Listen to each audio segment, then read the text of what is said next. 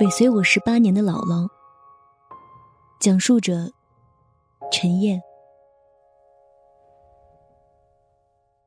五岁生日那天，姥姥要带我去买一条裙子，玫红色的。她说我穿玫红色的衣服最好看。这颜色实在太让人好奇了。有一次，我问姥姥什么是红色。他正好在切西红柿，便说：“西红柿是红色的。”我记住了。有次听小姨说要穿红色衣服，我就嚷着说：“小姨穿着西红柿上学去啦！”气得小姨骂我是臭猫。还有一次，我在外面撞到了电线杆，问姥姥电线杆是什么颜色。姥姥说是白色，我马上学以致用，对着喜欢穿白色衣服的大姨说：“你为什么总爱跟电线杆穿一样颜色的呀？”惹得大姨哭笑不得。可玫红色到底是个什么呢？难道姥姥真的忘了我是个瞎子呀？还在三个月大时。我就被查出先天性白内障。我期待着新裙子，姥姥却说：“咪咪，你先去那个地安门商场门口等我吧，我有重要的事情要办。”我有些失落，心想：姥姥怎么了？连带我去商场的时间都没有。可我只能听话，硬着头皮。自己去了。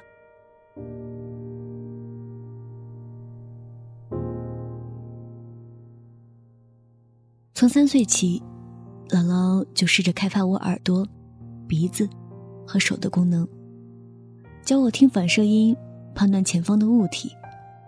因为看不见障碍物，我经常摔倒。练了两年，走在路上才能够不被撞倒。即使如此。我也还没有独立出门过马路的经验。那天阳光很大，我走出四合院，自行车链条飞速转动的声音从我面前擦过去，几乎贴着我的脸。我背心冒汗，站在院子门口，久久不敢挪步。或许是小女孩的爱美之心作祟，对新衣服的渴望还是把我。带到了马路上，姥姥带我坐过很多次公交车。我记得去公交站点的路，许多脚步声从身旁掠过。挨近马路时，我能够闻到灰尘和汽油的味道。马路上车来车往，人声嘈杂，不同方位的声音层层交错。而不暇接。走到站点，我努力听着，忽然儿子的一声车喇叭吓了我一跳。公交车来了，刹车时车胎摩擦的声音拖到跟前，人群躁动起来，地面也有些震动。我急忙贴紧身边的人上了车，买了张五分钱的车票。还拜托了售票员阿姨到站时做下提醒。我摸到一个空座位坐下，盯着视线中模糊的亮光。到地安门要坐四站，我数着每一次停车，生怕错过了。到站后，我摸到车门下车，重新被裹挟在车水马龙的声音里。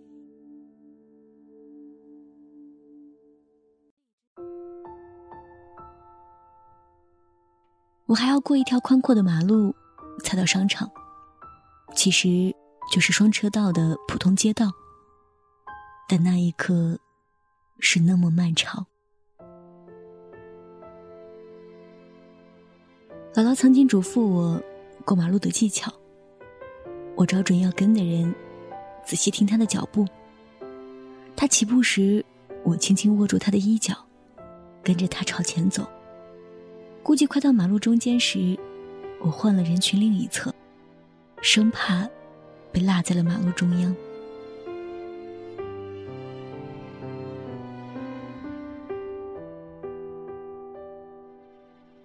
到了天安门商场门口，我刚刚站稳，就听见了熟悉的脚步声。姥姥来了，我鼻子一酸，差点哭出声来。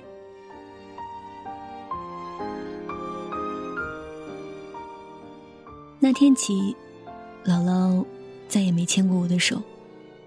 她总说自己有很多事情要做，不能陪我。邻居家的小孩都是奶奶带着去荡秋千，而我每次都是自己去。和小伙伴捉迷藏被欺负了，他总是袖手旁观，从不上前理论。不仅如此。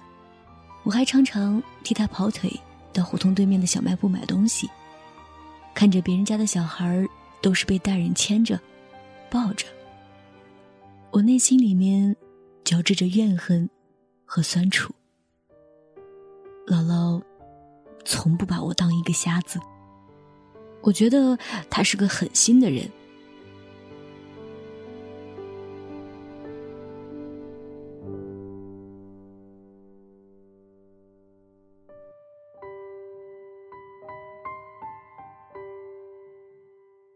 小时候，我总想，姥姥毕竟是姥姥，她要是我的妈妈，大概就不舍得老让我跑腿了吧。她从没解释过为什么我会跟她住，也不告诉我爸妈在哪里。我问起时，她就用哄孩子的方法搪塞我。有一次，我和小伙伴程程抢一个玩具，她一着急。便大声说：“你爸妈都不要你了，你还这么小气！”我听后愣在原地，回家便拉着姥姥要爸爸妈妈，等来的还是相同的回答：他们在很远的地方工作。可这次，我有点不信了，一直缠着他问。那天，姥姥第一次打了我。屋外下着大雨，我一头扎进雨里，想要去找爸爸妈妈。雨水混着泪水，头发贴在我的脸上，衣服全都打湿了。我每迈出一步，都很沉重。雨点像是和我作对似的，敲打着地面。我无法听到反射音，只能乱跑。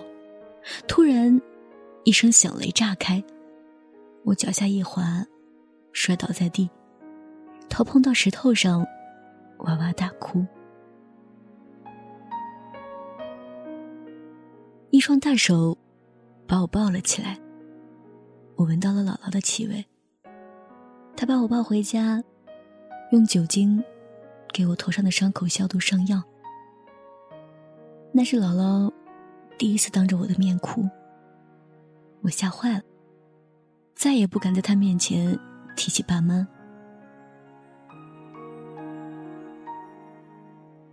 不久后的有一天，姥姥突然对我说：“今天你妈妈来看你了。”我以为听错了，“妈妈”这个词对我来说太陌生了。我问妈妈长什么样。姥姥没好气的说：“人样。”我不明白他什么意思。终于听到外面传出声音，我赶紧跑出去。啪的一声，一个小女孩打了我一个响亮的嘴巴。我都没来得及哭，就听到一个女人对着小女孩说：“你怎么打她呀？”她是你姐姐。原来，这个人就是我妈妈。妈妈说要去小卖部给我和妹妹买好吃的，我自告奋勇带他们去。回来的路上，妹妹在前面跑，我在后面追。一个趔趄，我被一块石头一样的东西绊倒了，手里的冰棍摔得老远，腿上的伤口疼得我哇哇大哭。姥姥听到后，赶过来给我擦药，埋怨妈妈没看好我。妈妈在一旁说：“谁让你养他呀？当时我要是把他给扔到河里淹死，是您要把他捡回家的。这瞎了吧唧的，长大了也没用，就是拖累大人的包袱。”姥姥抱着我哭了，我却不明白姥姥为什么哭。姥姥是个固执的人，她坚信。有办法让我恢复视力，带我到处去看医生。我十个月大时做了第一次手术，眼睛对外界的刺激开始有反应。可后来的治疗和手术效果都止步于此。世界在我面前的清晰度只停留在那次手术之后。他不死心，带着我在各个医院奔走。终于，一个老医生对他说：“我的眼睛真的没救了。第一次手术后显现出的微弱光感，最终会消失。也就是说，我迟早会变成一个彻底的瞎子。”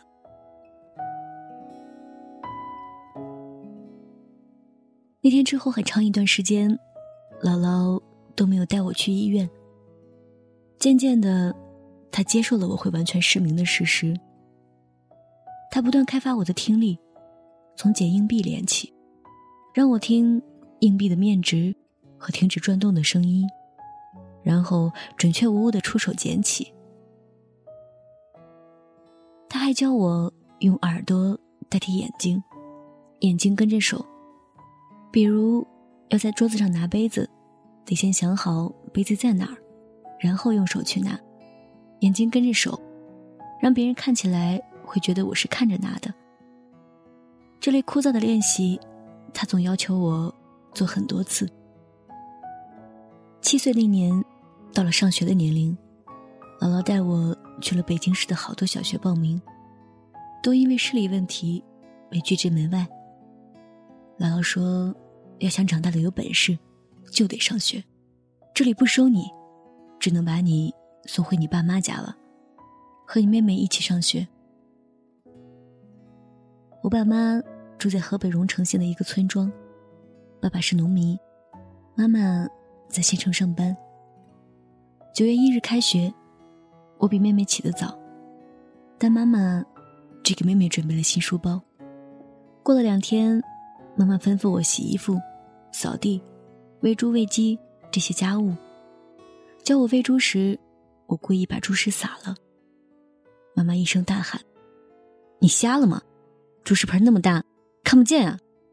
我瞪起眼睛，不甘示弱地说：“我就是瞎了，我不是你亲生的吗？”妈妈用舀猪食的铁勺子打在我身上，弄了我一身的猪食。晚上，我躲在被窝里想：姥姥把我当宝贝。你们不让我上学，还让我干这么多活，不怕姥姥找你们算账吗？后来奶奶告诉我，我有个姑姑，眼睛也看不见。妈妈和爸爸结婚后，对姑姑特别不好，还打她。后来姑姑就凑合找个人嫁了。等我出生之后，眼睛也看不见，村里人都说是妈妈遭了报应。妈妈听说后，就要把我扔河里。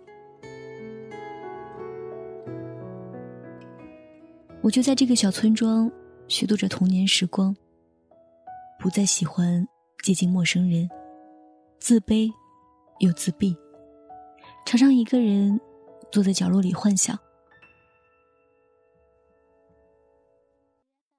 两年后，姥姥终于来看我了，我抱着她不撒手。把两年来的事情都说了，他听后很震惊，说：“妈妈一直写信给他说，我上学了，学习很好，不让他来看我。”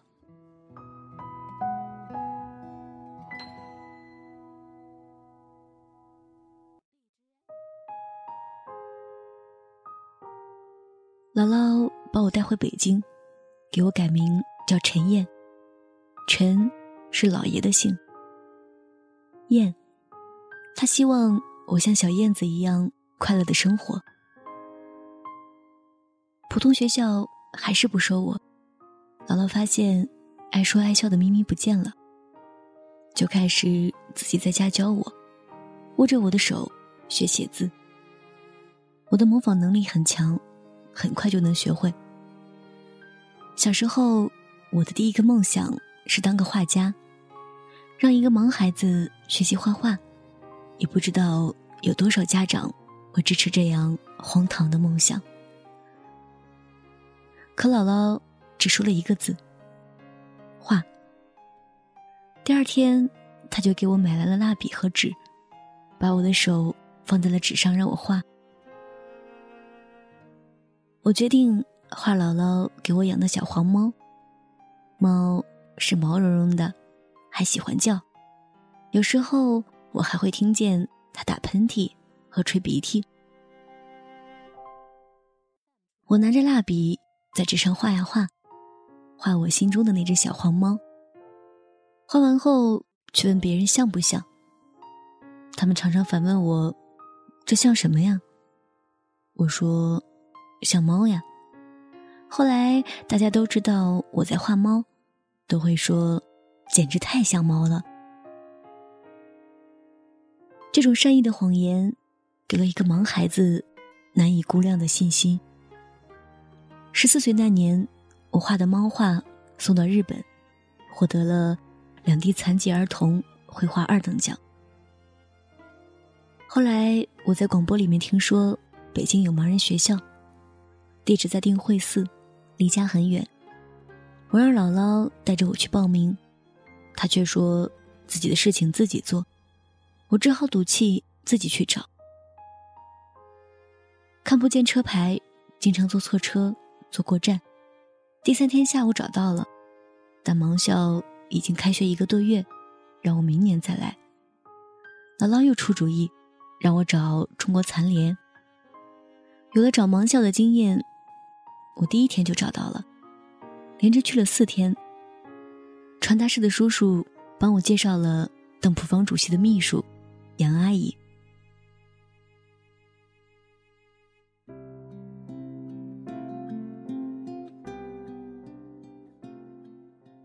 他听了我的故事很感动，当着我的面给盲校写了一封信，推荐我上学。第二年如愿上了盲校。我在学校找到了认可，后来还成了中国第一个女盲人钢琴调律师。之后一直在努力推广盲人调律这件事，得到了很多人的认可。我在事业上花的时间越来越多，陪姥姥的时间却少得可怜。成长过程中，我也很困惑，是不是我亲姥姥？为什么她和妈妈没有太多来往？大姨和小姨也和姥姥很生疏。会不会她只是一个领养了我的陌生人？但我始终没有问出口。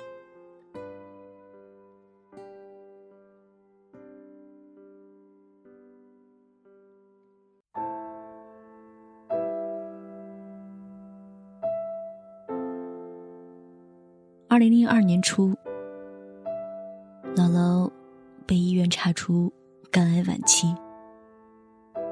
我感到天要塌了。虽然我知道姥姥总有一天会离开我，但我没想到会这么快。我每天在医院里陪她，她也知道和我一起的时日不多，拉着我的手。说个不停。他说：“从把我抱回家的那天起，就挖空了心思找适合我的本领，想把我培养成为一个独立自强的人。”求医无望后，他想办法找了两个盲人做朋友，了解了他们靠什么生活，然后反过来用这些方法教我。咪咪。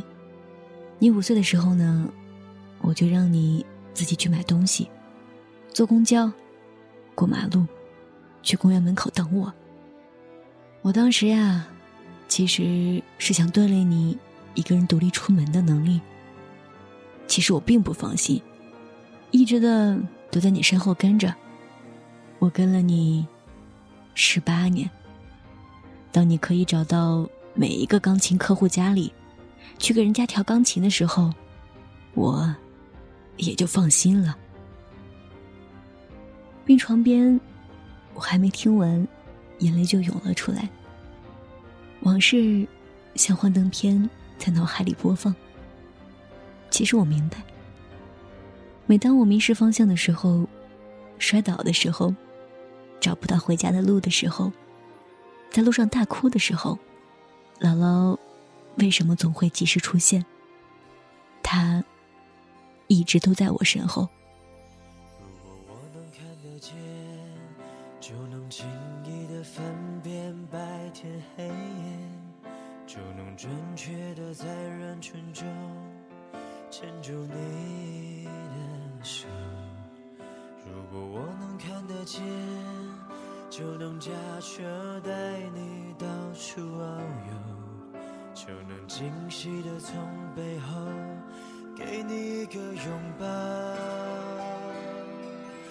如果我能看得见，生命也许完全不同。可能我想要的、我喜欢的、我爱的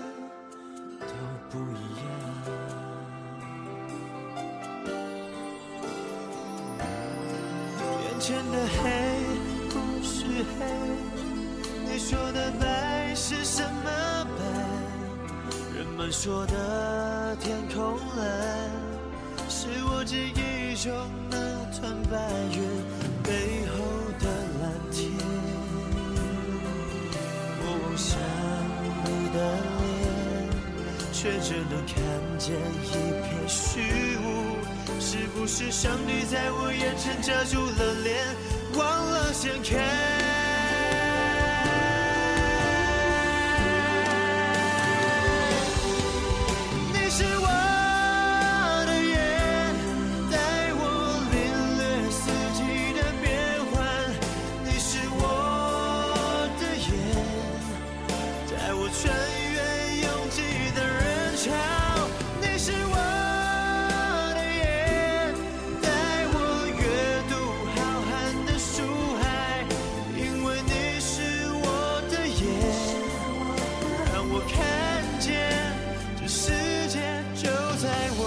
前